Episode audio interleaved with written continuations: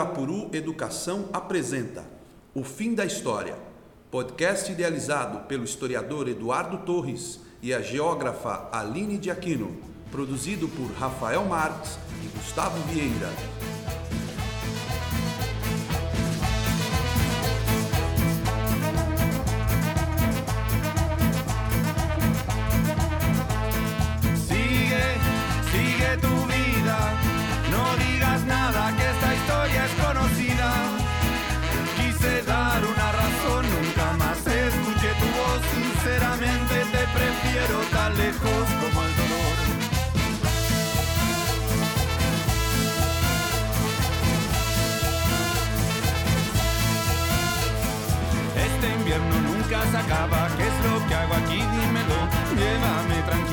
Tranquilo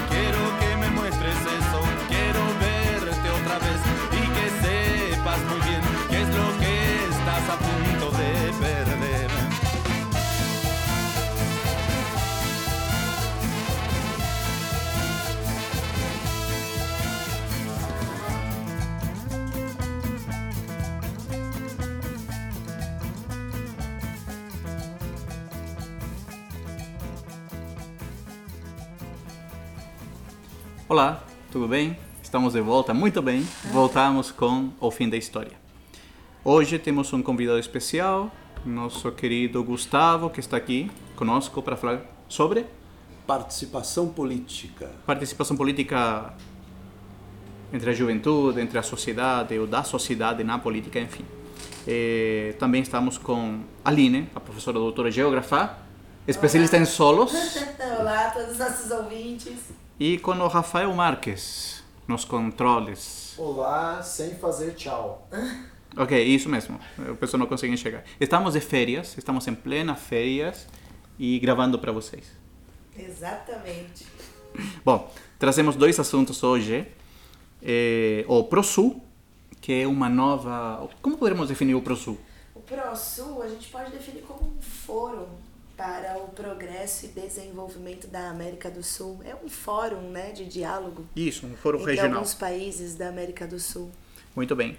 Eh, e o segundo assunto, como falou já o Gustavo, como antecipou, vamos a falar sobre ah, os meios de participação política. Eh, que meios poderíamos citar, Gustavo? Só para uma introdução. Uma vez que o ser humano, é, aí se apoiando lá em, em- em Aristóteles, que é um pouquinho a minha praia, né? Uma vez que o ser humano é um animal político, e isso se dá pela forma racional de se organizar, de se envolver com o outro e fazer escolhas para si e para o outro, eu acho que posturas e tomadas de decisões é, são formas de participação política que a gente pode discutir aqui. Ótimo, a gente vai discutir. Antes de iniciar e já iniciando, eu me permito ler um poema de Pablo Neruda, do livro, talvez do, de um dos livros mais políticos que Pablo Neruda tem. Se chama Canto Geral. Pablo Neruda, Prêmio Nobel de Literatura. Eh, ele também foi político no Chile, ele foi membro do Partido Comunista do Chile, ele morreu em 1973. Eh, ele tem uma, uma história bastante rica em termos pessoais, culturais, políticos. Essa história vocês podem encontrar no livro chamado eh, Confesso que Vivi, ou alguma coisa assim, uma tradução livre. Em espanhol se chama Confieso que he vivido. Porém, o, o poema que eu vou ler é do livro Canto Geral, como falei anteriormente, de um grupo de poemas chamado Machu Picchu. Ele diz assim: Sobe comigo, amor amer- americano, beija comigo as pedras secretas. A prata torrencial do Urubamba. Faz voar o pólen da sua copa amarela. Voa o vazio da trepadeira, a planta pétrea, a grinalda dura, sobre o silêncio do caixão serrano. Vem, minúscula vida entre as asas da terra, enquanto, cristal e frio, ar batido, apartando esmeraldas combatidas, ó água selvagem, baixas de neve. Amor, amor, até a noite abrupta, desde o sonoro pedernal andino, até a aurora de joelhos vermelhos, contempla o filho cego da neve. Por que esse poema? Porque vamos a falar da América. Né? Eh, Você falava que você é especialista em solo. Minha especialização é América. Eu gosto muito da América, é uma das minhas paixões. Acho que a minha paixão juvenil foi a cordilheira. Eh, Foi a minha primeira paixão. Por isso que quando eu saí do Chile, a, a minha lembrança sempre é a cordilheira. Então, para mim, é, uma bom, é, um, é, é um bom assunto falar do ProSul, porque temos que falar sobre a América. Sim. É um foro de diálogo, é um foro político, e por mais que se diga o contrário, está permeado de ideologia. Sim. O que podemos dizer sobre ele? Bom, ele partiu de uma iniciativa do Chile e da Colômbia, né? E a formação é do dia 22 de março de 2019, a Declaração de Santiago, que é onde foi feita a assinatura do, do fórum. Os integrantes hoje do ProSul são a Argentina, o Brasil, o Chile, a Colômbia, o Equador, a Guiana, o Paraguai e o Peru. São os, os integrantes. Alguns países, a Bolívia e o, e o Uruguai se colocaram como países abertos ao diálogo, mas eles não entraram efetivamente no grupo. O Suriname tampouco, eh, porque o Suriname fazia parte de outros grupos políticos, de outros grupos de diálogo, porque o ProSul não é o primeiro que nós temos na história da América do Sul. Não, né? não é o único, não é. Nós temos o Mercosul de 91, temos o CASA de 2004, temos a Unasul de 2008 e temos esse aqui ProSul de 2019, e sempre com as tentativas de diálogo, porém que tá, temos que também fazer a ressalva de que Mercosul é um projeto bastante diferente, né? um projeto de integração comercial, e esse aqui seria, como você já indicou inicialmente, um foro, um foro regional para o diálogo, né? É, a, a- a proposta principal do, do ProSul é uma agenda de cooperação e coordenação. Então, é uma agenda de diálogo, não é uma agenda. hum, O objetivo não é a formação, pelo menos até agora, de, de criar uma estrutura organizacional, de ser uma organização intergovernamental. Não é esse propósito a é? princípio. Que é o, pro- foi, né, o propósito da Unasul, que hoje está enfraquecida. Eu acho que basicamente o Unasul hoje em dia não existe porque tem países que assinaram sua saída dela. Né? Por exemplo, a Colômbia foi um país que formalizou a saída. Isso, a Colômbia formalizou a saída. Agora, tem alguns países que eles estão.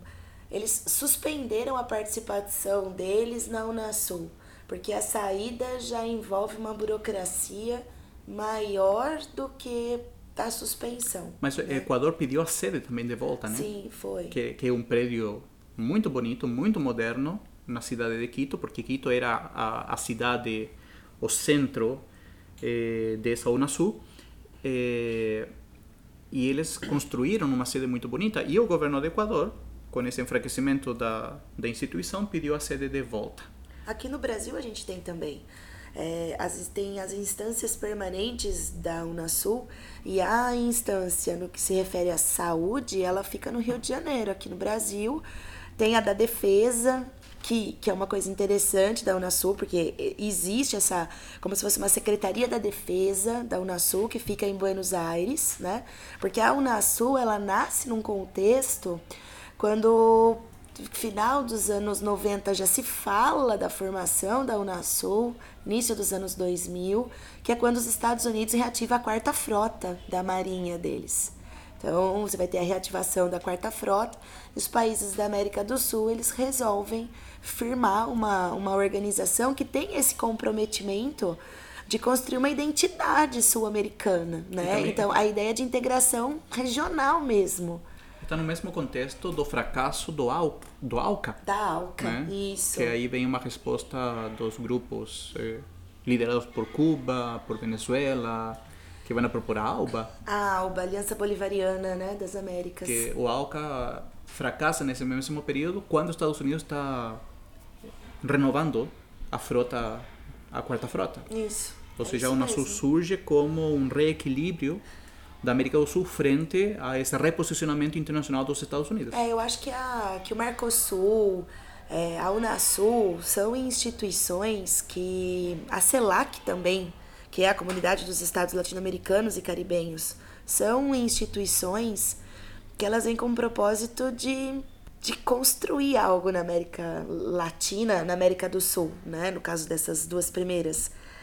É, então é a ideia mesmo de você olhar para o interior desses países e de você promover exatamente uma integração em termos de infraestrutura, né? Então energética, é, erradicação do analfabetismo, erradicação de algumas doenças, é, projetos, outros projetos sociais, é, projetos em relação ao meio ambiente, né? Que você tem uma floresta amazônica que vai além do território brasileiro, se estende a outros países, a própria Cordilheira dos Andes, que você coloca, ela se estende além do Chile, né? Sim. Então a, a proposta da Unasul é de realmente construir, olhar para os países da América do Sul e construir uma identidade junto.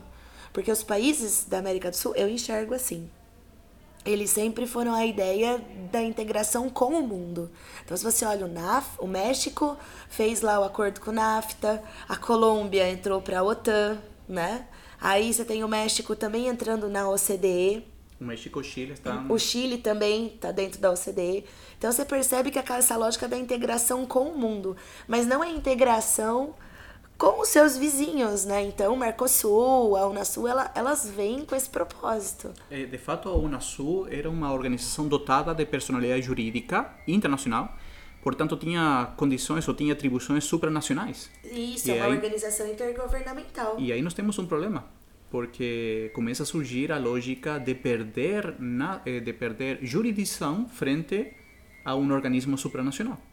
Que tem muitos governos hoje em dia na América Latina que se negam a participar, por exemplo, eh, de, de conferências em prol da imigração, né, organizadas pelo, Pela- pela ONU, Aham. se negam a assinar o Tratado de Marrakech, por exemplo, ah, argumentando de que isso estaria colocando em risco a, a legalidade do país, né? estaria passando por cima da própria soberania nacional. Então, qual é o problema que, nós que, que os países da América Latina têm com instituições supranacionais? Que elas acreditam, né, os países latino-americanos acreditam que isso significaria estar abrindo mão de uma condição de soberania. De soberania. E eles não entendem, ou também não enxergam, ou não querem, Não querem, né, é. que entender que isso aí é um processo de integração, tal qual como acontece na União Europeia, onde nós vemos países que para participar na União Europeia você necessariamente tem que abrir mão de parte da tua eh, legislação, tem que chegar a um acordo, né? Lembra que nós discutíamos aqui no Brexit? O que acontece quando a política da União Europeia se antepõe à Constituição? Você tem que chegar a um acordo Sim. né? Você tem que negociar esse processo e esse processo uma negociação é longa. Então, parece que os países latino-americanos não estão dispostos a negociar, a ceder, a exigir, a reposicionar-se. Eles querem algo que que parece que só funciona na cabecinha deles. Aconteceu com a com o Mercosul. Né? O Mercosul sabemos que está numa situação um tanto crítica por desconfiança, principalmente. Sim. Né? E Eh, também por desconfiança e também porque os, os próprios países, né, os próprios membros do, do, do Mercosul, eles têm uma, uma agenda que muitas vezes ela não bate, né? Então eles têm essa, essa característica Essa agenda também. ideológica. Essa- ideológica ou até mesmo econômica. Mas a economia é permeada pela ideologia em alguns países. Sim, mas... Nós vemos, por exemplo, Bolívia. Bolívia, onde eles têm um sistema político, o sistema eh, do MAS, do movimento ao socialismo, que é o partido Evo Morales, né, que se posiciona de uma forma eh, muito próxima ao que é Venezuela hoje em dia, ou que era muito próxima ao que era o governo Kirchner, ao governo Correa, ao governo do Brasil, né? E ao mesmo tempo nós tínhamos outros países como a Colômbia, com Juan Manuel Santos, que era o último presidente que saiu, eh, que se afastava dessa dessa lógica. O pessoal que cria o PROSUR, né, o presidente do Chile, o presidente da Colômbia, eles afirmam, não é um movimento ideológico. Isso. É, É uma das... pelo contrário, eh, eh, eles falam isso assim, eh, justificando de que a Unasul teria sido uma organização ideológica. Como responde Juan Manuel Santos, o ex-presidente da Colômbia? Diz que o PROSUR é basicamente o mesmo que a Unasul, só que na causa da frente. E que os, as duas estão eh, destinadas ao fracasso. Você acha que ela não vai vingar? Eu acho que a, a- o ProSul, da, da forma como ela nasce, ela já nasce excludente, do meu ponto de vista. ela já não inclui alguns países, né? Ela já pressupõe, quando eles colocam a, a ideia de é, os requisitos para entrar na, no ProSul, né? A ideia da, da democracia, é, tem que atender à lógica respeito aos direitos humanos, respeitar a integridade territorial dos, dos países. De uma certa forma, você está isolando alguns países como a Venezuela, né? Você tem um, um isolamento da, da Venezuela. Agora, eh, eu reforço a lógica, o, o que fala o presidente do Chile, o presidente do Brasil também falou mesmo.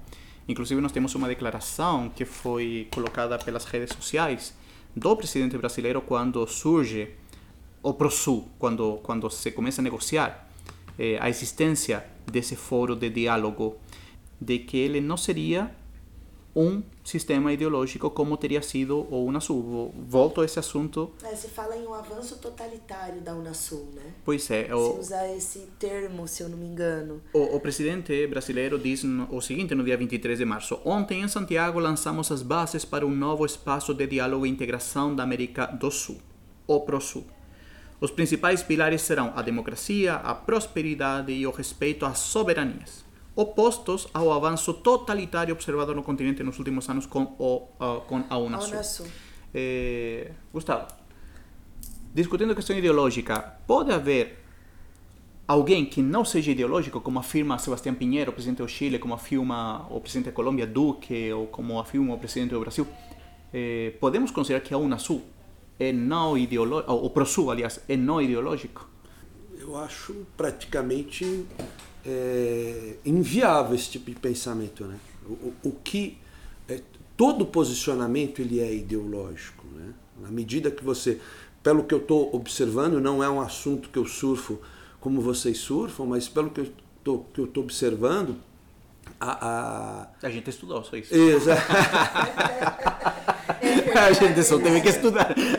E, e, assim, é, fica evidente que é uma, é uma tentativa do que a gente percebe na, na, na América, na América do Sul, de, de se posicionar ideologicamente contrário ao que se julgava o caminho ideológico que os países tomaram. Então é, é mais do mesmo numa via contrária. Né? E quando você não se posiciona, ou quando você procura, por exemplo, você pega essa causa da Venezuela, que é uma causa também que vocês surfam com mais propriedade do que eu, mas você não procura mediar os conflitos do país vizinho, mas você se preocupa em excluí-lo e não abrir portas para tal, o que é isso se não um posicionamento ideológico? Pois é, isso foi justamente o que o chanceler boliviano argumenta. Né? O chanceler boliviano, eh, ele por não assinar, né? eh, quando ele decide, quando o país decide não assinar o, a declaração de Santiago, ele justamente aborda o seguinte: eh, diz, eh, eh, ele diz: nós seremos parte de todos os organismos que realmente integrem, que unam nossos países com propósitos comuns e não de temas que excluam. Organismos que excluam ou fóruns que excluam países.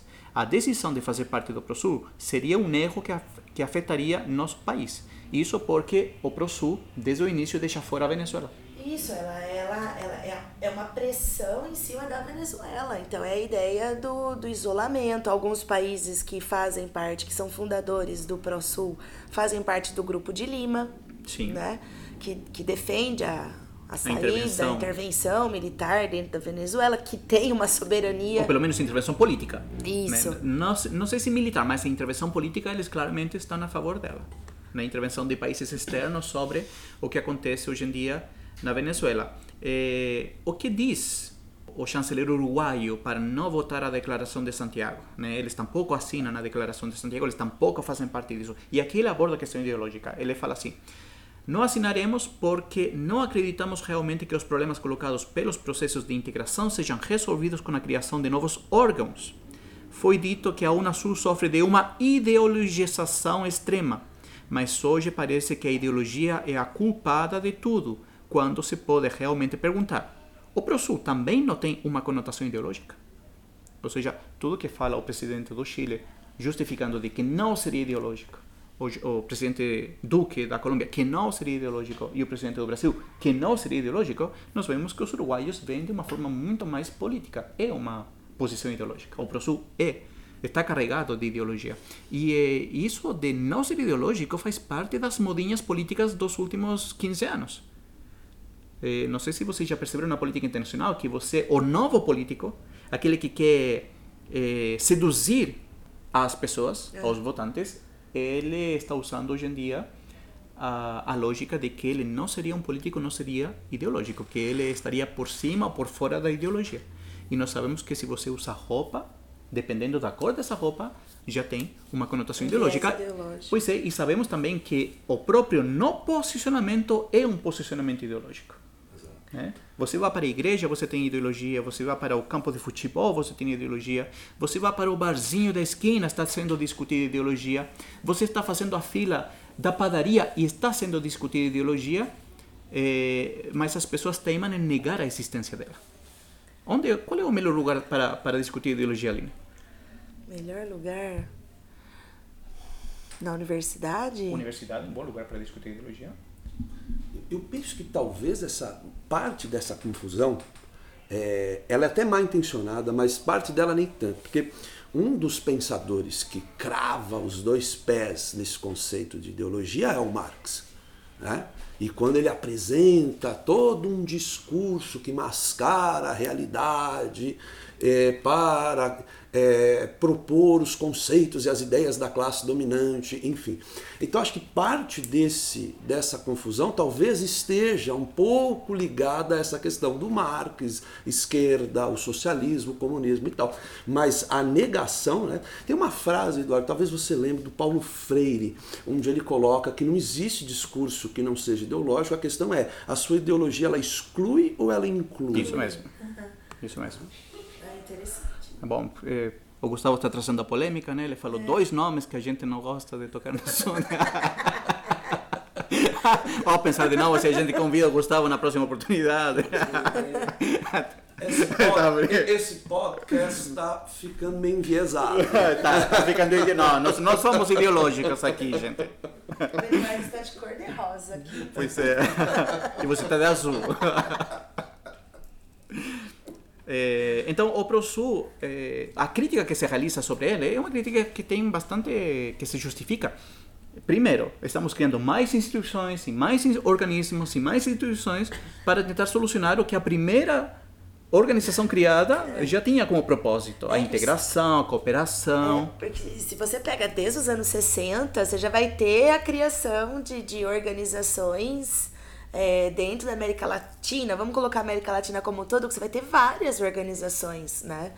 Então, alguns é, analistas é, veem essa, o Pró-Sul como até um fracasso da OEA, que é a Organização dos Estados Americanos e que é controlada basicamente pelos Estados Unidos e pelo Canadá, né? Estados Unidos.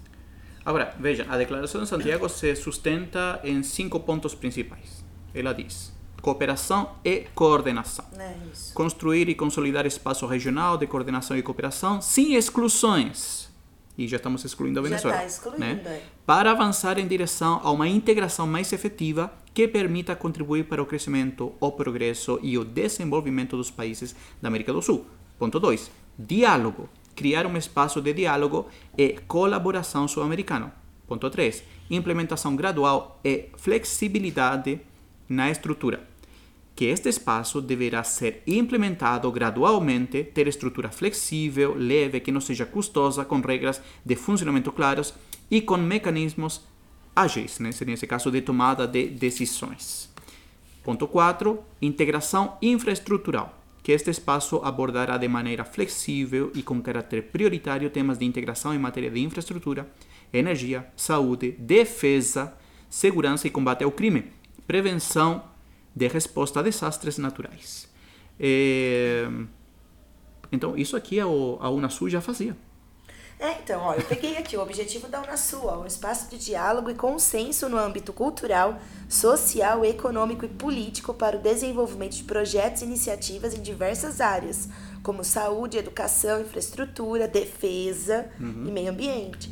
E se você pega a estrutura da Unasul, ela, é uma, ela tem uma estrutura muito semelhante, aí entre aspas, à ONU. Sim. Porque ela tem um conselho de chefes de Estado e de governo, ela tem um conselho de ministro de relações exteriores, ela tem um conselho de delegado, ela tem uma secretaria geral Permanente tudo. e ela, ela tem uma presidência pro tempore, Isso. que é cada presidente fica no tem uma cargo. sede, né? E tem as instâncias permanentes, Uhum. que uma delas, inclusive, como eu disse, fica no Brasil. Então, ela é uma organização formada já. Agora, último nesse ponto, propósito. último ponto do PROSU é requisitos de participação. Que os requisitos essenciais para participar deste espaço serão a plena vigência da democracia. Isso está direcionado para a situação venezuelana. Venezuela, né? é. A plena vigência da democracia e das respectivas ordens constitucionais. O respeito ao princípio de separação dos poderes do Estado, que acho que aí todos os países da América Latina têm algum tipo de probleminha, né? porque nós não temos uma plena, um pleno respeito pela separação dos poderes. Inclusive, nós vemos presidentes que tentam interferir em decisões de outros poderes. Aham. Né? E a promoção, proteção, respeito e garantia dos direitos humanos. Ou seja, nós sabemos que existem países aí que não fazem nada pelos direitos humanos. Não vamos a citar, mas a gente sabe quem são. Ou fazem bem pouco por direitos humanos. Né? E das liberdades fundamentais, assim como a soberania e a integridade territorial dos Estados em respeito ao direito internacional. É justamente sobre esse quinto ponto é que a Bolívia se nega a assinar, porque dizem que estão excluindo já. Eh, desde o início eles querem incluir, mas ao mesmo tempo estão nasce, excluindo. é, ela já nasceu a Venezuela. excludente. Pois é, e nós temos esse problema na história quando se propõe, já na final da Primeira Guerra Mundial, o presidente Woodrow Wilson vai propor o nascimento da Liga das Nações. Essa Liga das Nações é para integrar os países e evitar futuros conflitos.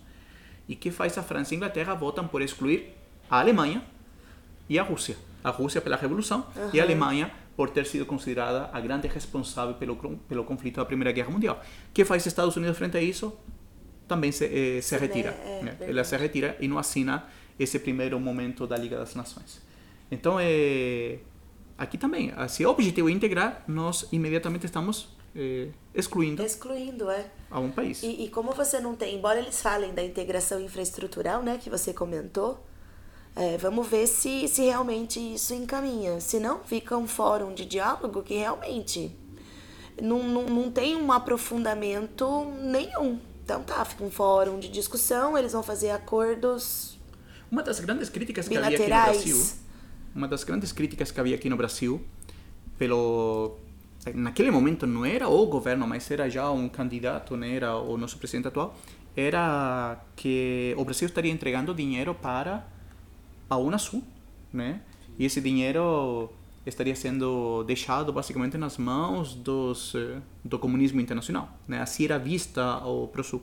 Porque claro, se você quer participar de um grupo internacional, de uma de um organismo internacional, você tem que colaborar Sim. né? Ele não se vai sustentar de ar, você tem que depositar dinheiro nele. Agora também, a Unasul você também tem que colocar dinheiro, É. né? Tem que colocar dinheiro para seus encontros, para suas reuniões, para seus fóruns, para suas, eh, enfim, tudo, para sua estrutura. Eh, eh, aí voltamos ao assunto o que é ideológico e o que não é ideológico, né? Ou seja, acho que que quem nos está escutando eh, o que nós estamos tentando colocar aqui é que essa questão, esse, essa retórica de que a ideologia não existiria, é uma retórica falha. É. Né? Não, é Exato. impossível que a ideologia não, não exista. O importante é saber qual é o tipo de ideologia que você tem. Não negar ela, senão que você conhecê-la. E quando você a conhece, você defende o que é ideologia. Vamos a resumir muito resumidamente, basicamente a ideia que te permeia. Né? A ideia que te seduz, a ideia com qual você... Que te eh, faz se posicionar no mundo. Justamente. Né? Eh, Então, como você pode ser não ideológico? Que é o, o discurso da, do ProSul. Nós temos eleições agora, na Argentina. Discutimos É, isso num isso, episódio anterior. é. E o risco, não sei por que usa a palavra risco, a palavra risco é ideológica, me desculpem. E a situação para o ProSul é que o governo que eles não querem, talvez volte a ser governo. E aí como fica a questão ideológica? Será que esse governo argentino... E logo depois nós teremos eh, eleições eh, no Chile também, Bolívia tem também, né? Bolívia tem, mas a possibilidade de que Evo Morales, per- por toda tudo que ele fez, né? Tá, permaneça. por toda essa manipulação que ele fez sobre a Constituição, talvez ele vá permanecer porque tem apoio popular. Eh, nós temos eleições eh, no Chile daqui a um ano mais. Na Argentina, nesse ano ainda. Eh, no Peru, eu não sei como está a situação no Peru, porque você não sabe se o presidente vai continuar, não vai continuar, vai sair, não vai sair, vai ser preso, não vai ser preso. A situação peruana é um pouco complicada. Mas uh, nós temos eleições. Equador logo depois também terá sua eleição. E o que acontece se, os, se a América Latina volta a ter, como é muito natural também? Tá? A gente não Essas tem... ondas, né? Isso mesmo. Essas ondas Essas de ondas direita, de direita esquerda. e depois as ondas São de quase esquerda. estacionais, quase E aí- geográficas, né? É. El Niño. El Niño Os da alícios. Eles vão, voltam, vão, voltam, né? El Niño, para, em, algumas, em algumas regiões, é beneficioso, né? Em outras, é um desastre. É, dependendo da área. sim. Pois é, é, é mais ou menos o que acontece com, com a nossa política latino-americana. Né, o nosso inverno, você viu que ele não tá muito frio exatamente por conta do El Ninho. Do El Niño. El Ninho. El Ai, Niño. Eu tenho gente. que falar O em pessoal faz espanhol. bullying aqui porque eu tenho sotaque. Mas falem direito, se vão a falar. E, é, bom, temos alguma coisa mais para falar sobre o ProSul? Não é isso. Vamos ver se ele evolui, né? Não, ele- Que a princípio não tem essa, essa cara de, de, de discutir, de, de debater, de buscar consensos, né? De, de negociar. A Bom. princípio, isso. Vamos ver se ele se desenvolve. Vamos ver se o Gustavo está preparado. Vamos Ai. ver. Gustavo, Estou perto da porta, pessoal. Gustavo, Se eu ficar um tantinho em silêncio, você já sabe o que aconteceu. você vai escutar a porta. É, Dizem que quem senta aqui onde eu estou sentado treme. né? Treme um pouco, fica um tanto quanto nervoso. O É um interrogatório esse. É, é, o meu colega Eduardo Gentili dizem as más línguas que tremeu um pouco quando estava sentado aqui. é, Gustavo, me fale da América Latina. Da América Latina, Sim, só para ir terminando, assim, uma coisa assim que, que... Qual é a imagem que você tem da América Latina? a imagem que eu tenho da América Latina é de diversidade, mas uma diversidade sofrida. É, e dentro dessa diversidade sofrida, eu não vejo um, um futuro próximo com bons ares. Eu acho que essa Você é onda que vem e vai, esse movimento, quase que esse presságio, quando a Aline disse o nosso inverno não está tão frio, eu fiquei pensando, seria isso um presságio? Do tipo, será que nós não passaremos uma noite tão longa assim de inverno? Mas eu sinto que esse vai e vem, ele vai perdurar por um bom tempo. É, Que tem países que conseguem lidar com isso, né? Essas trocas de governo, essas trocas de idas para a direita, de idas para a esquerda, tem países que conseguem tirar isso de letra. e aqui parece que é uma cisão, né? Por quê? Porque nós não discutimos o que deve ser discutido. Exato. Tentamos fugir disso, como nós falamos hoje em dia. É. Né? Então, vou comentar filmes que retratam um pouco o cenário latino-americano. Eh, eu lembro de Diários de Motocicleta, Ah, Né? eu também lembrei desse filme. Diários de Diário de Motocicleta, Motocicleta. né? que, que é um percurso pela América do Sul, observando sua pobreza, observando sua riqueza, observando sua beleza, né? suas lutas sociais, em dado contexto histórico. Em dado contexto histórico importante É, ser dito. Tem um filme também, Machuca? Machuca, Machuca? Machuca. Eu e o espanhol. Machuca, Machuca seria em espanhol, que é a história também da, das eh, divisões sociais na década de 70 no Chile, num colégio, que também mostra isso um pouco da realidade social latino-americana, né? num microespaço que seria um colégio. Né? Eh, que outro filme nós temos que apresenta a América Latina? O, o livro, eu tenho um livro que eu adoro. Eu sempre recomendo, falo para todos os garotos, leiam. Eu sei que não é obrigatório, mas se tem a chance, por favor, leia esse livro, que se chama 100 anos de solidão eh, premio, eh, ganhou o Prêmio Nobel de Literatura Gabriel Garcia Marques com esse livro. Eh, é um livro fantástico que ele reconstrói um pouco o que seria a construção da América Latina. Né? É uma família que sai de uma cidade na Colômbia em procura de melhores condições de vida e eles adentram na selva. É quase um êxodo. Eles moram na cidade de Rio Hacha e eles saem com um grupo de de pessoas em procura de melhores condições de vida. E eles estão percorrendo, estão vagando pela selva colombiana, quando um dos líderes diz: Bom, a gente vai parar quando nascer a primeira criança. Quando nasce a primeira criança, a gente para e funda a nossa cidade. E uma criança nasce e eles fundam a cidade no meio da floresta, no meio da mata, uma cidade chamada Macondo. E a partir de Macondo, eles começam a construir uma cidade que seja justa e igualitária. Todo mundo tinha que ter a mesma distância do rio, todo mundo tinha que ter o mesmo terreno, todo mundo tinha que ter tudo.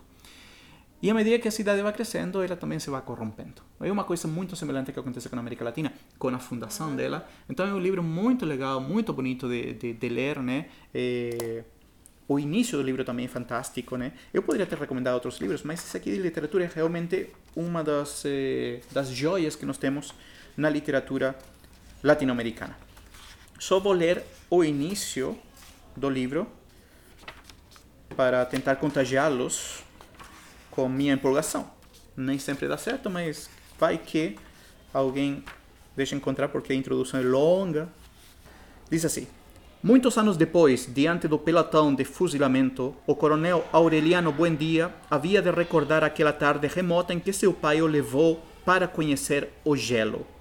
Macondo era então uma aldeia de 20 casas de pau a pique e telhados de sapé construídas na beira de um rio de águas diáfanas que se precipitavam por um leito de pedras polidas, brancas e enormes como ovos pré-históricos.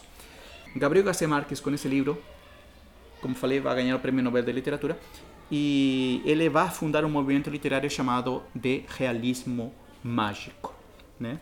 que logo depois outros autores vão tentar eh, se livrar desse realismo mágico porque todo mundo que lia eh, livros latino-americanos estava procurando justamente esse, esse ambiente que Gabriel Garcia Marques tinha criado para eh, 100 anos de solidão.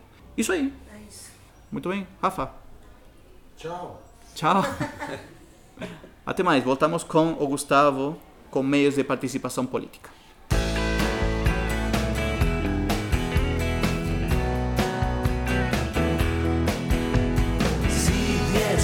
Años después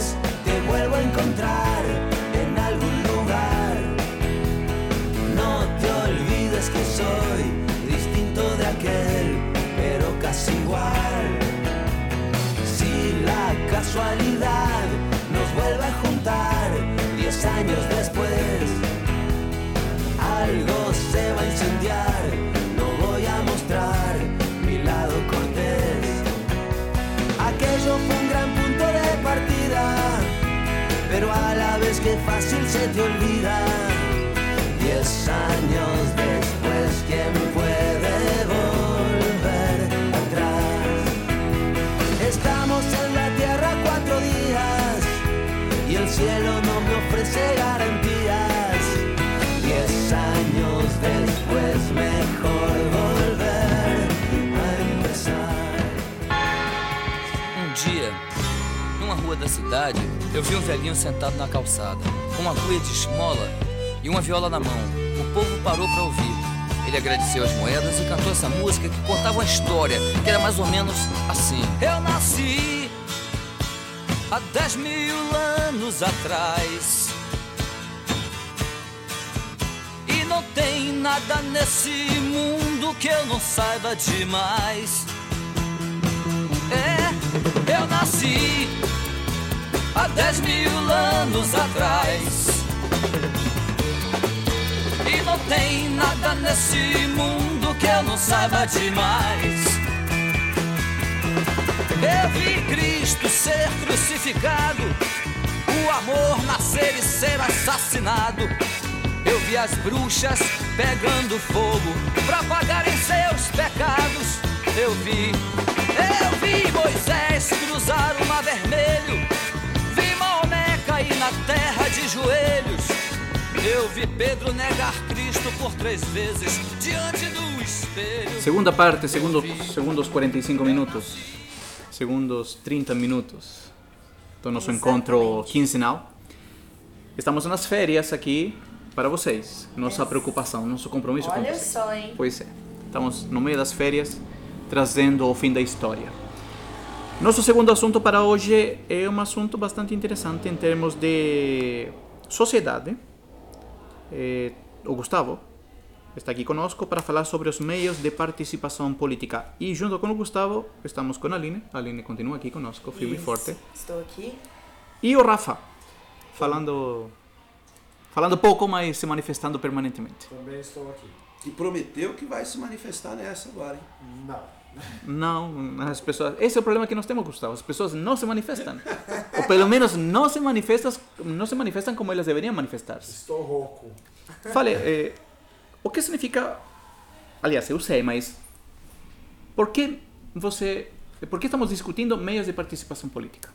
É, acho que talvez por, por nós pensarmos essa, esse termo política, né? É, que se tornou quase que um palavrão, né? Ou algo como mencionado já na conversa anterior, algo muito ligado à, à ideologia, algo ligado a Fala baixinho, fala baixinho. a, a ter que é, tomar cuidado com posicionamentos políticos, algo como se posicionar politicamente como se fosse algo ruim, algo é, é algo que você precisa ter muito dedos para se posicionar politicamente e tal como o conceito de ideologia, o conceito de política é absurdamente amplo. Né? Se a gente pegar essa história do Ocidente aí, tentando surfar, já que eu falei em surfada outras vezes, surfar um pouquinho a minha praia, é, talvez é, nós temos um movimento político muito forte lá na Grécia Antiga, século V, Atenas, o Sócrates com a maiêutica socrática, que era não só é, uma ferramenta dire- direcionada à política, mas também a ela, né, cobrando desse ser racional que se manifeste numa cidade que está abrindo é, a, a- a voz, a possibilidade para as pessoas construírem, né? se construírem, construírem essa vida coletiva. Né? O Eduardo depois pode dar um, um- um pitaco, uma pegada bem histórica a respeito disso, né? mas é, esse movimento antropocêntrico, do movimento filosófico que, que ocorre na, na época ali, junto com, com os sofistas, é algo que, que me faz pensar, né? A- a- a- o posicionamento socrático como aquele que, que cobra das pessoas é, se construir como uma forma coletiva. Acho que esse é o, é- é o sentido do termo político, que depois esse Aristóteles, que vai conhecer o Sócrates por intermédio do Platão, vai evocar o homem como um animal político, o homem que vai se encontrar como um ser feliz na medida que ele interage com essa polis, que ele tem uma estrutura para tal. Então, pensar politicamente é pensar no ser que toma decisões que reverberam na sua própria vida, na vida coletiva, independente do viés ideológico. né? E nós percebemos essa repulsa com o termo política por parte de alguns, essa execração do termo político. Então, por que não falar de como é, portar-se, como manifestar-se politicamente nos dias de hoje? Né? Ou seja, que nós não deveríamos associar a política ao exercício partidista. Sim. Né? A política é o exercício humano, É- social. Mas ele se tornou é, mais é, falada nessa questão, essa coisa de tomar cuidado, ter dedos para falar de política, por conta desse ativismo partidário que aumentou nos últimos anos. E é uma forma de manifestação política garantida pela Constituição, o direito de votar, até a, a amarra da Constituição que nos faz ter que ser filiado a um partido para tal, mas é uma forma de manifestar-se. Né? O direito ao voto é, um- é, é, é uma maneira, é um direito político que não se consolida só com apertar lá a urna, o número desejado do partido tal. Vai muito além disso. É é sobre isso que a gente pode discutir. Como pensar? O, o, o próprio ato de, de consumir coisas é um ato político sobre o que escolher, o que não escolher, a consciência que você toma diante A própria seu- discussão que estamos trazendo aqui é uma construção política. Exato, e nem um pouco partidária. Pois é. É, agora, o, o- nós temos um problema que é a situação da política partidária. E essa situação nos leva a uma desconfiança generalizada sobre o que se compreende como política. Né? Como podemos participar ativamente da política sem estar dentro de partidos? Ah, Existe algum tipo de de, de caminho que eu possa seguir para, para participar ativamente dela? É, eu penso que há várias, há, há, várias formas, né? As próprias redes sociais. Um, um primeiro quesito está na tomada de consciência do sujeito, né? Que lá com conceitos bem básicos da filosofia e da sociologia, que é a saída do senso comum, que é aquele senso que nada analisa, que tudo absorve, pouco rumina, para o senso crítico, que é aquele ser que se posiciona de forma crítica e se posicionar de forma crítica não deve ser visto como uma forma, é, não deve ser visto um, um jeito ruim de se posicionar no mundo. É simplesmente querer analisar, olhar os fatos como ocorrem de forma objetiva.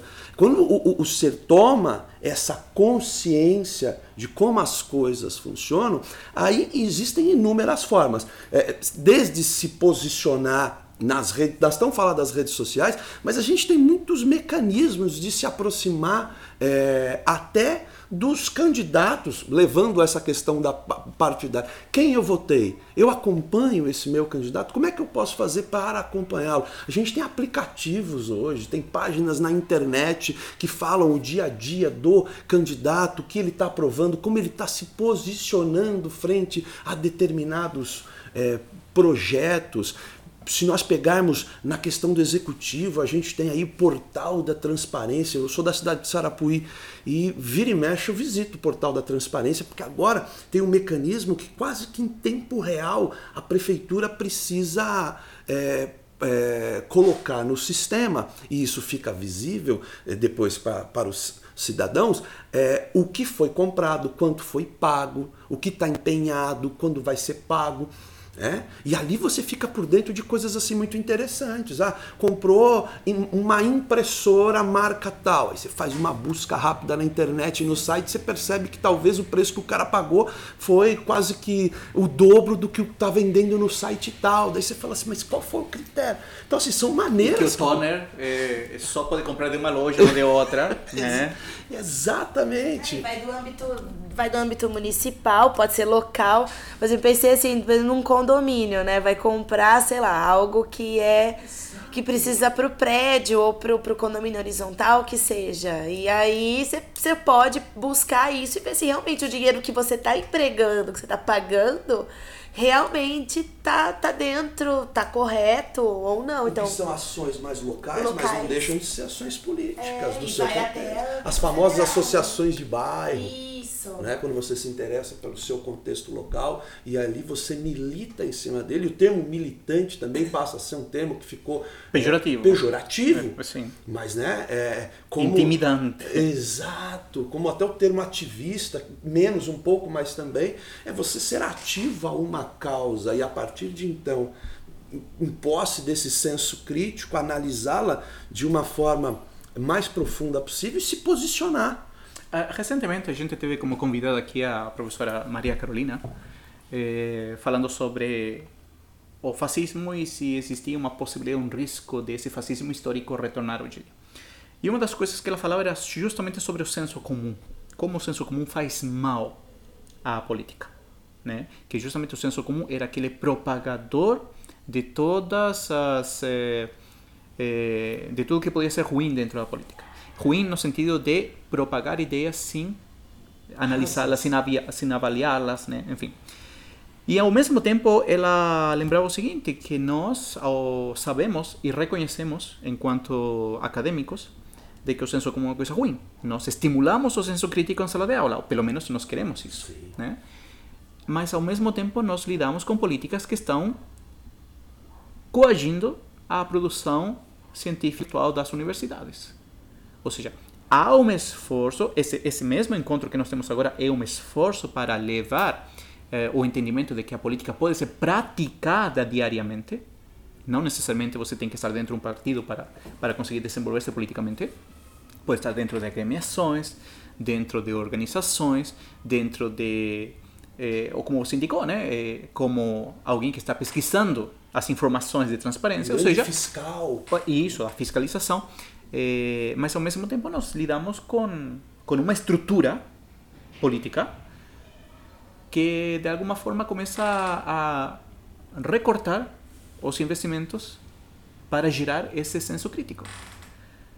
Então, Um senso comum, geral. o comum. por isso, para geral comum, mas recortando o senso crítico. Isso, recortando né? o crítico, isso. Recortando o crítico, ele está atacando o senso crítico. Como podemos, eh, enquanto sociedade, compreender de que isso é errado? Porque até o momento a sociedade parece que naturaliza esse, esse recorte às universidades. Né? Ah, normal. Eh, estão gastando dinheiro quando tem outras coisas mais importantes. Medicina é mais importante que filosofia.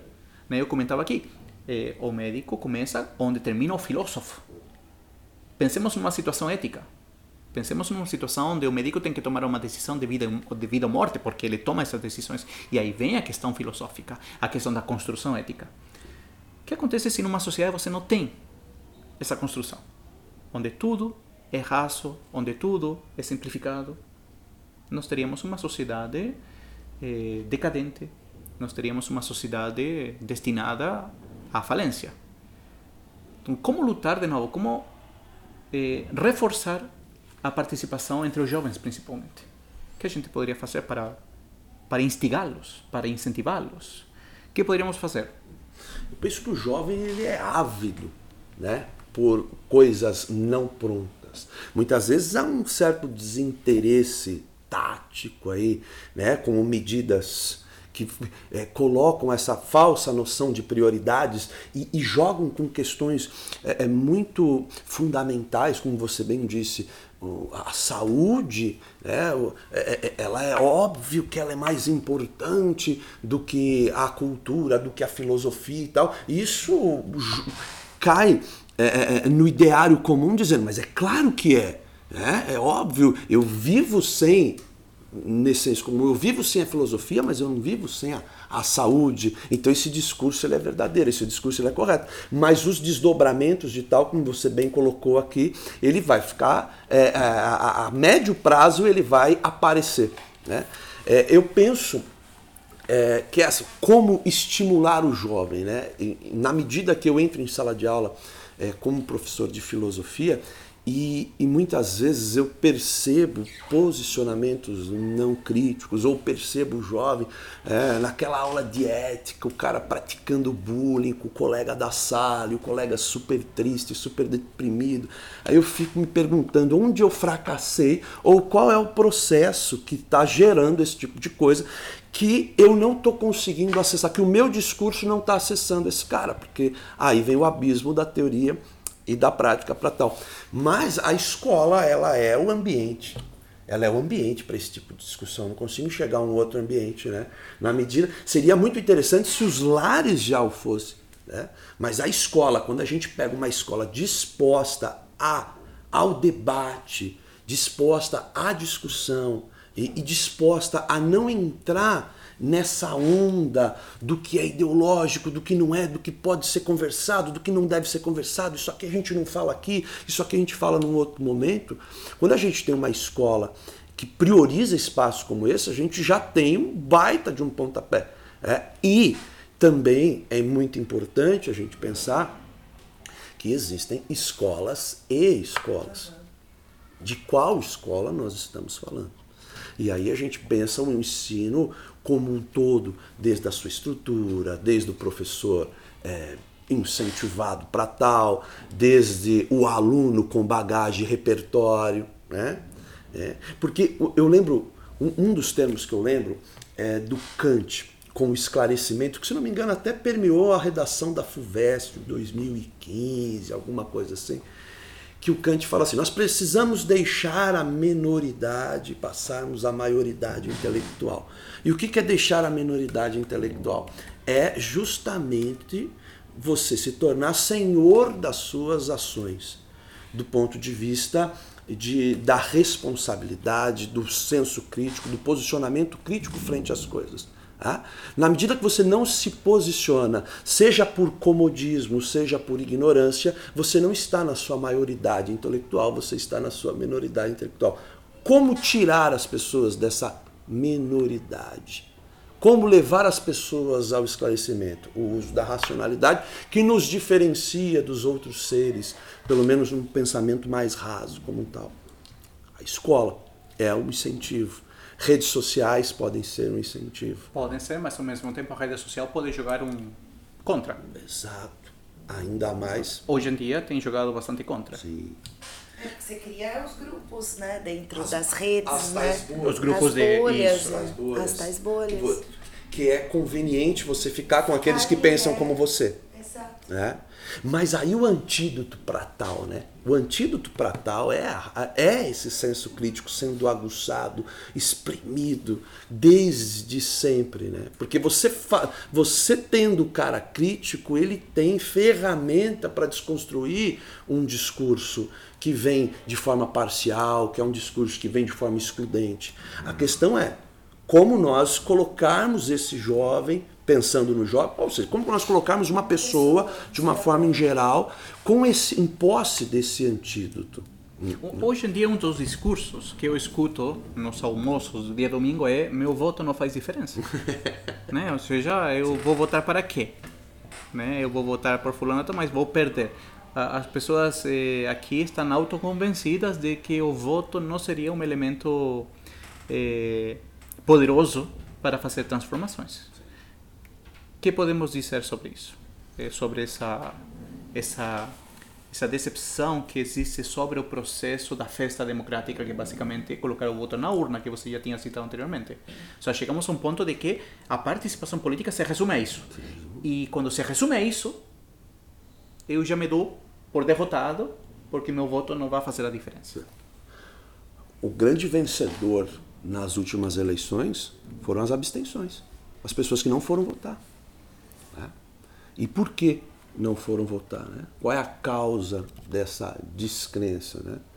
É, Eu acho que a, a democracia representativa, em posse de não desse ser humano idealizado, crítico que a gente pensa, né? o ser humano real do dia a dia, é, essa democracia representativa ela causa um pouco isso na gente, né? Certa, essa certa acomodação. Eu tenho um representante, a partir de então ele me representa. E na medida que ele me representa, eu delego a função, pensando apenas a política como algo partidário, algo que é exclusivo de um único setor. E aí veio Platão, né? É A frase do Platão que fala que o castigo dos bons que não fazem política é serem governados pelos maus. Ou o famoso ditado popular que é bem isso: quem cala, consente. Consente. né? Consente com os votos que foram. Agora, quando eu penso que votando por fulano de tal, eu delego a responsabilidade nele, eh, isso também passa por um pensamento bastante infantil do que é a política. Exato. Né? Pouco amadurecido. E não é amadurecido porque a política não é trabalhada como deveria ser. Né? Porque aí eu escutava também num, numa conversa de dia e domingo, eh, essas típicas conversas que a gente gosta tanto. Eh, ultimamente não me convidam mais para essas conversas, mas enfim, eu só fico escutando. Ninguém me falou, venha conversar conosco. Eh, eu escutei que, ah, eu votei por vereador fulano de tal, mas não vou votar mais por ele, vou votar por outro. Temos que punir, temos que limpar. A- às vezes, quando a gente delega, né, a gente trans, transpassa o nosso poder para o nosso para a nossa escolha, né, para o nosso representante, eh, nós pensamos que ele vai fazer o que nós queremos que ele faça. E ele vai fazer dentro de um radar, ele vai fazer o máximo que, te, que se aproxime de você, mas ele não vai fazer tudo o que você quer. Porque um dos pilares da política é o diálogo. Justamente. Então aí vem, eu voto uma vez e eu espero que durante os quatro anos seguintes ele faça o que eu quero. Aí ele não faz uma coisa que eu quero, aí já não, vou punir ele, vou cortar ele. Eh, e também por que acontece isso? Por falta da discussão política ou não saber o que significa. E a via contrária ocorre também, Eduardo, quando a gente pensa que quando você vota num político e ele tem, ele começa a ter ações absurdamente diferentes do plano de governo, por exemplo. A gente tem uma coisa que é pedida é, pela Justiça Eleitoral, que é o plano de governo. Ou seja, não ficar só no discurso, mas o candidato ele precisa apresentar o plano de governo. Né? É, muitas vezes você pega em cidades pequenas, que é a minha realidade, o candidato apresenta ali para cumprir com a burocracia um PDF de meia página, né, de uma forma super superficial. Que é um mecanismo, né? Porque se você é eleito com essa, com essa plataforma, com ele, é uma forma de você falar: peraí, cara, no teu palanque, no teu programa eleitoral, você se posicionou dessa forma. E agora você está com uma outra linha. Como assim? Né? E aí? E, e, aí nós não deveríamos ter mecanismos, a população poderia ser um próprio mecanismo vital, mas a gente deveria ter mecanismos na própria lei que fala, espera aí, cara, teu plano de governo diz uma coisa e você está fazendo outra. Estelionato. Estelionato político. Michel Temer, vice da Dilma, quando a Dilma cai, ele tem uma política absurdamente diferente do plano de governo do qual ele era vice, do qual tem a assinatura dele.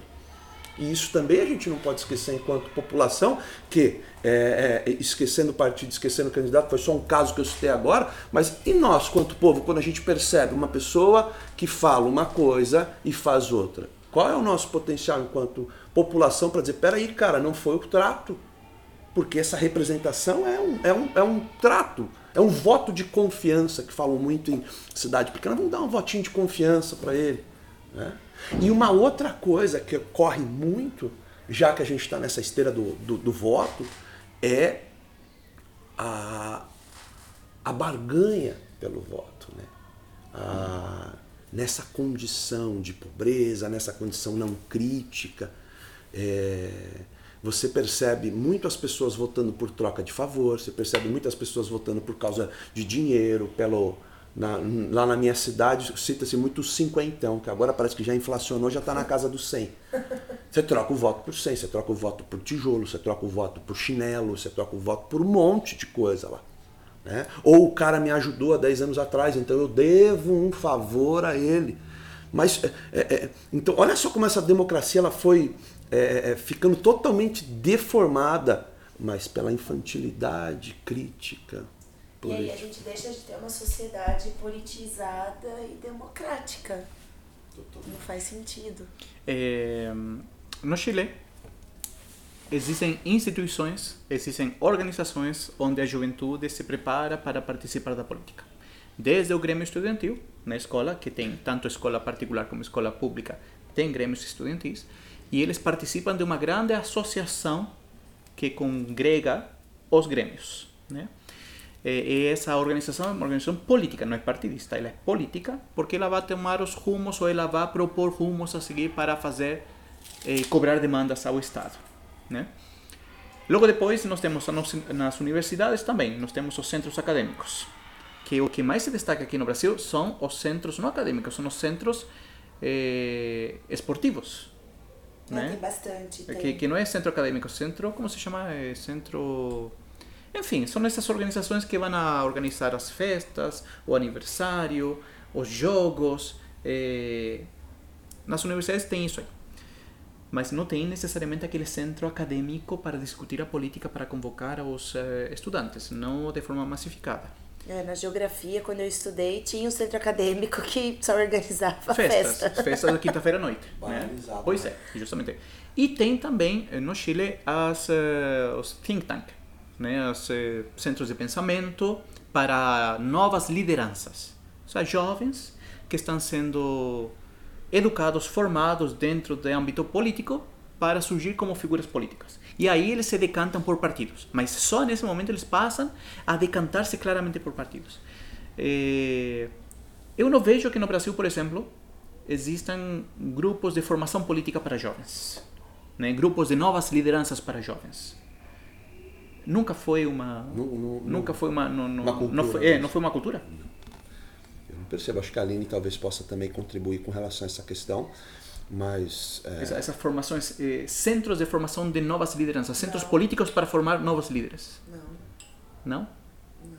porque aí você vê no? Chile uma renovação permanentemente é, de rostos mas aqui não. Né aqui a única renovação que que existe que, que é válida que que o pessoal comemorou muito na última eleição era eh, renovar os representantes. Né? Ah, pelo menos já não está mais fulano de tal, agora tem um cara novo, um cara jovem, enfim.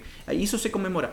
Mas, eh, pelo menos no Chile, existe essa renovação de rostos que às vezes não tem cargos, eh, cargos no, na Câmara de Deputados, eh, no Senado, mas eles aparecem publicamente para comunicar o que o partido está pensando. Então se tornam rostos visíveis Coisa que eu não vejo aqui. Estimulados desde sempre, desde sempre a pensar o coletivo, a entender o quanto as ações no coletivo reverberam.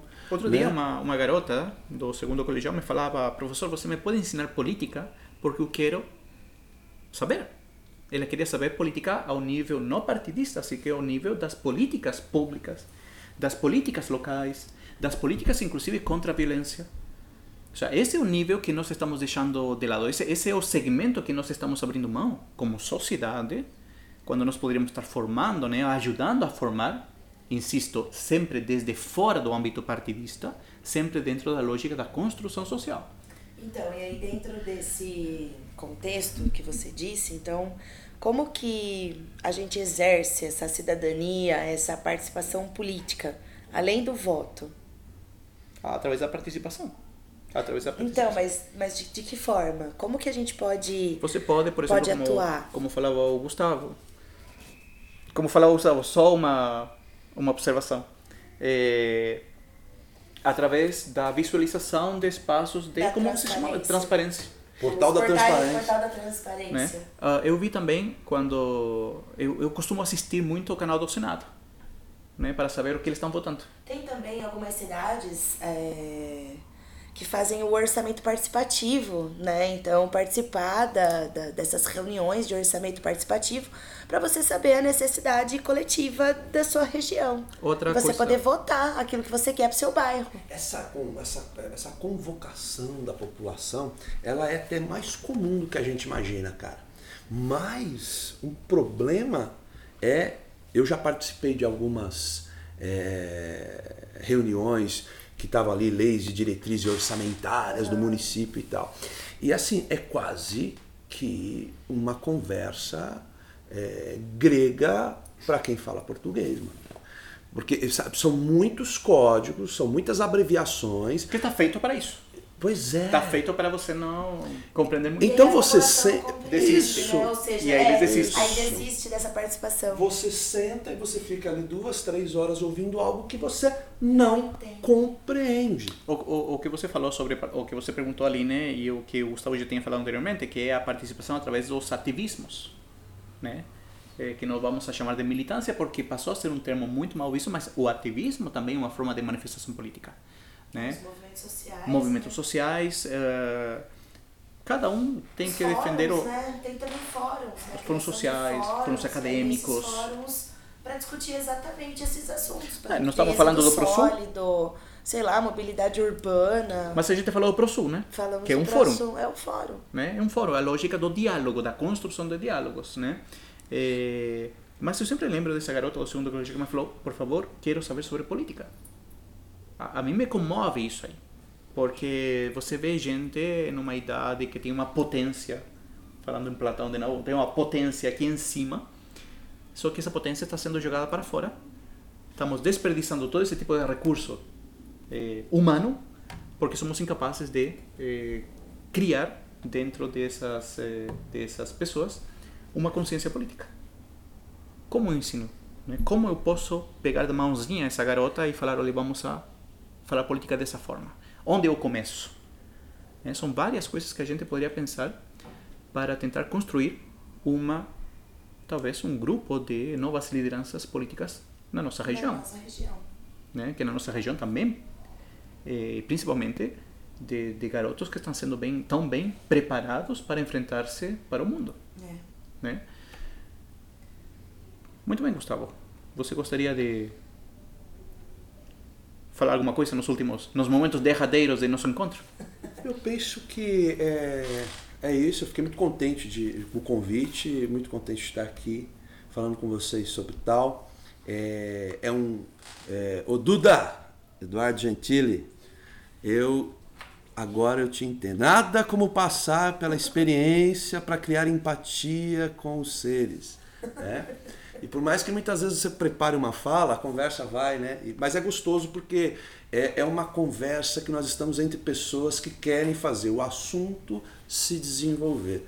Então, é, é, eu tenho a agradecer. Apenas acho que a gente trilhou, a gente deixou várias pontas abertas, soltas, mas também que não tem problema de ficarem abertas nesse tempo, até porque daí eu já é, deixo aqui é, um, um pedido de um convite para voltar depois para a gente continuar essa conversa. Isso mesmo, a gente passa para outro assunto logo depois, né? Talvez já dando uma formalidade a esses grupos que surgem, né, que se mobilizam querendo Sim. participar da política de uma forma muito mais transparente, muito mais também, eh, não só transparente, sino que transversal, né, cortando no meio todo tipo de eh, interesse, né, passando por todos eles e discuti-los aqui na região, né, na nossa comunidade. Nós também temos uma comunidade aqui que também está interessada num país melhor.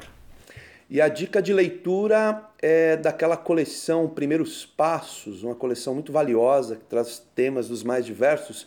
O que é participação política? Um texto do Dalmo de Abreu Dalari, da editora brasiliense. Um livrinho aí de 100 páginas. Eu digo livrinho porque ele é no formato pequenininho, mas bem é, gostoso, bem aberto. Muito bom. Dica de leitura. Então, esse foi o fim da história ali, né, Rafa? a gente vai escutar uma musiquinha muito ad hoc. É...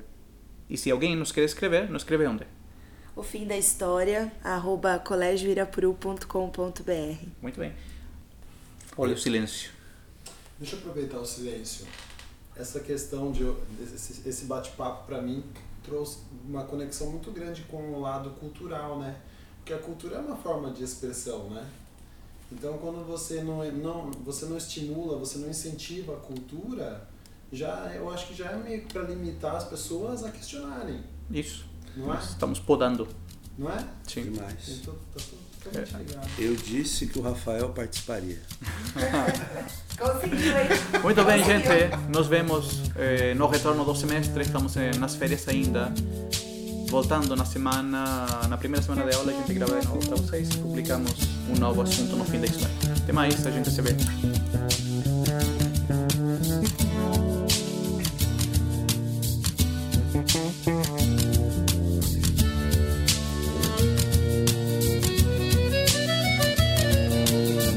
Que fazem parte dessa massa que passa nos projetos do futuro. É duro tanto ter que caminhar e dar muito mais do que receber. E ter que demonstrar sua coragem à margem do que possa parecer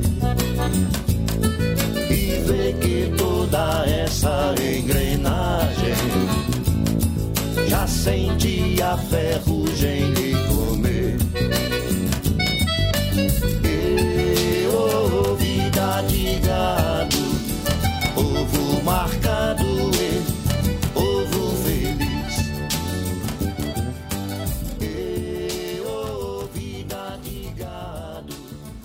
Rádio Irapuru Educação apresentou O Fim da História.